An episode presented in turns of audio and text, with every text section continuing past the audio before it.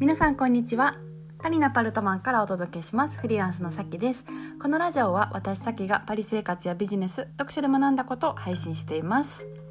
皆さんお元気でしょうか？フランスはあの未だにロックダウン中なんですけど、えー、どうやらこの3日後ぐらいから、えー、一応ロックダウンが終わるみたいで、うん、でまああのなんて言ったらいいのかな門限門限付きで普通の日常になるみたいな。8時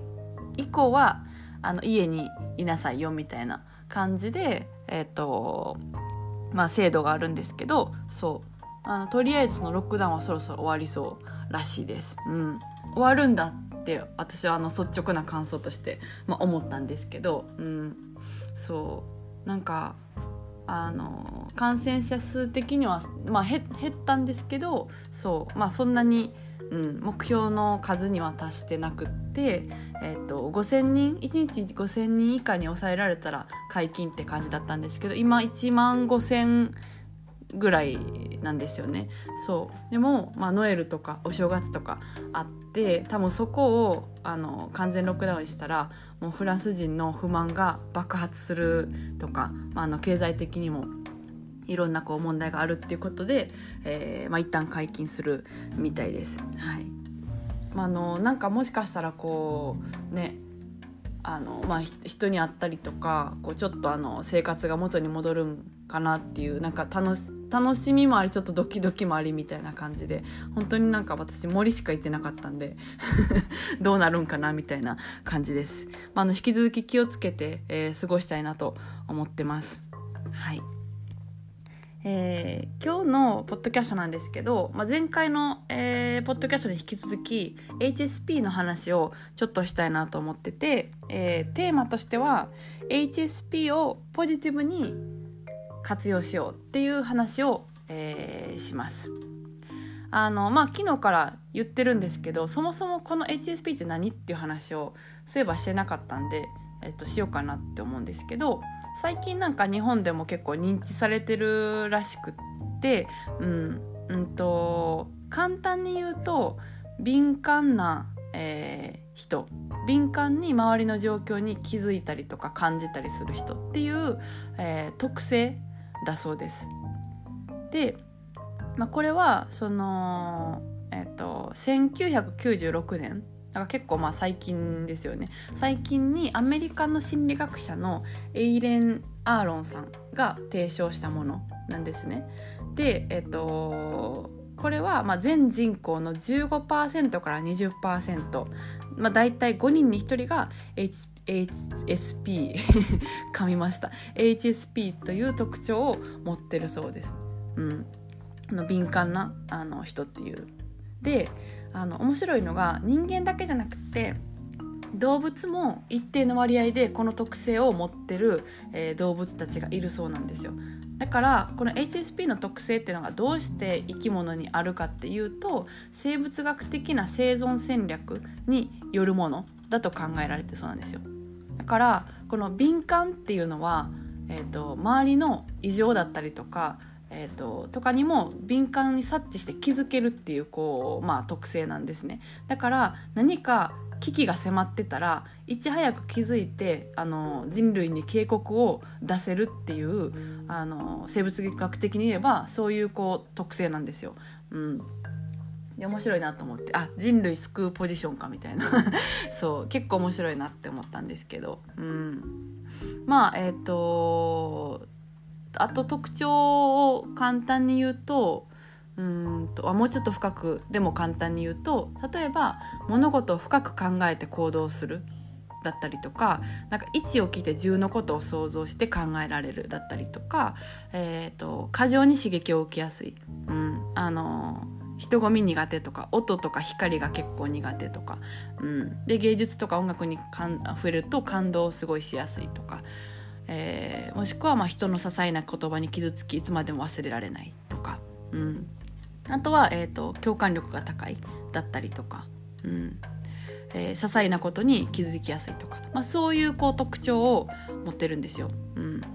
で私この HSP っていう特性を知ったのが3年前ぐらいなんですけどこれを知った時にどう思ったかっていうとなんかうわこれ私やって思ってめちゃくちゃ救われた気持ちになったんですよ。なんか自分の中のなんか変だなって思ってるところが、うん、あの自己肯定感を下げるところにきっとつながってたんですけど、うん、なんかその考えすぎてしまうとかそうなんか気にしすぎてしまうみたいなでもこれって特性なんだでこういう名前がついてるものがあの概念があるんだっていうまあ、えっと、言語化されてるってことが分かるとすっごいなんか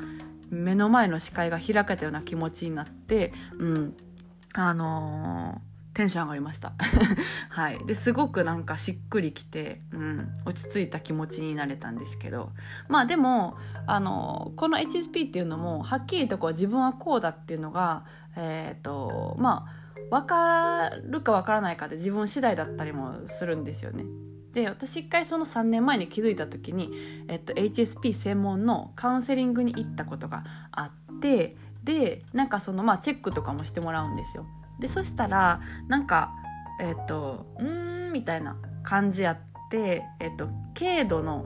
あの軽めの HSP かもしかしたら違うか分かんないんですけどそうまあなんかそういう感じでした。だから重度ではないみたいなそうそうそう感じであの HSP だろうみたいな感じでしたね。そう。まあ面白いなと思ったんですけど。でも確かになんか重め重めというか何て言うんですかね。あのえっと軽さ重さで言ったら、まあ、軽めかなっていう感じはあの自分でもしてて。なんか例えば光とか全然大丈夫。なんか急にバーンとか光っても全然大丈夫だしあとそうですね。あの音とかもめっちゃうるさくてもあの全然集中できるのでうん。なんかそういうのはないんですよね。もうなんか工事中の横とかで多分本とかあの読んでその本の中の世界に入れるのでうん。なんか当てはまらないものもあればもう死ぬほど当てはまるものもあるっていう感じなんで、うん、まあまあまあうん、そう軽めかなみたいな、はい、感じですね私自身はね。うん、でえっと、これこの HSP っていう特徴は持ってる人はもう5人に1人なんでまあまあいると思うんですけど持ってる人はあこんななんか素敵な特徴あるんだっていうふうにぜひ思ってもらいたいなって思うんですけどね。うん、でこの、まあ、今日のテーマです。あの、冒頭で言った HSP をポジティブに使おうっていう話なんですけども、うんと、これはどういう意味で言ってるかっていうと、その HSP をネガティブに作用しすぎてしまうっていうパターンもあると思うんですよ。例えば、あの、まあなんか敏感だからね、その、えっと、人に傷つけられることとかにフォーカスしすぎたりとかあとなんか周りとか人のことが分かりすぎるゆえに人をジャッジしてしまうみたいなこともできうると思うんですよ HSP って。でもなんかうんあんまりこうそこにフォーカスすると、えっと、現代だったらねあのあんまりこううん自分がハッピーに感じれないんじゃないかなと思ってて。で、まあ、昔とかあの原始時代だったらなんか急にこう動物が襲ってくるとか他の生物が襲ってくるからすぐ敏感に気づかないといけないとか相手がどういう、うん、タイプであのタイプの動物かとかをジャッジしないといけないみたいな状況はよくあったと思うんですけど今の現代社会ではそんなことはなかなかないと思うので、うん、あのそういうところに使うっていうよりかは、えっとまあ、相手のこととかを他人のこととかを考えられる、思いやれるみたいなところにフォーカスして使うとあのよりハッピーになれるなみたいな。もしくはそういうのに向いてる仕事に就くとか、うん、そういうポジティブな使い方をすると結構この自分が、えーと、HSP の特性を持ってるってことに対してハッピーになりやすいと思うんですけどそのなんか悪い意味ではま敏感って使われるじゃないですか。うん。そっちの方で使いすぎると、うん、なんかそんなに多分ハッピーって感じない。なんか人をジャッジししちゃったりとかね、うん、ですね。でなんか私自分の記憶の中にあるのが中1の時のあの話で随分遡るなって感じですけど中1の時になんかこのあの自分で今全然あのその時は言語化できてなかったんですけど、うん、なんかなんとなくこう気づいて考え会話する時とかに考えすぎてしまうみたいな、うん、相手のことをなんかうんと理解しすぎようとしてしまうみたいなことに気づいてなんかあのすごい大変だなって思ったんですよ。なんかしんどいみたいなことを思った時があって多分この感覚はこうなんか人と楽しく喋ったりとかする時はオフにした方がいいって思ったんですよ。でそれすっごいその瞬間とかも覚えてて、うん、でそっからその何て言うんですかね。なんか人とこうやって喋ったりとかする時にそのなんかえっとじゃ例えばなんか、うん、ジャッジするじゃないですけどジャッジするとか考えすぎるみたいなやつことをなんかオフオフにしようみたいなことをやって、まあ、そっからなんかそうなってるんですよね。だからなんかぼーっとするなんかポワンとするみたいな あの感じになるんですけどそう。でもなんかうんあんまりこうそういうのに使いすぎると多分自分もしんどいし相手にも絶対伝わるんですよね。この人なんか人のことをなんだろうなジャッジしてるとかあとなんか自分の傷つきすぎることにフォーカスしてるみたいなことって絶対相手に伝わるから、うん、なんかポジティブに使っていくとすごいあの自分にとっても周りの人にとってもいいあのすごい素敵な特性だと思うので、うん、なんかこういうことをちょっと考えて、えー、考えましたので シェアしてみました。はい。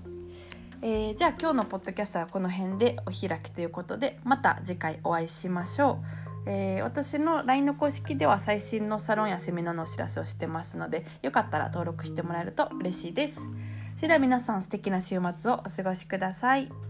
ではでは。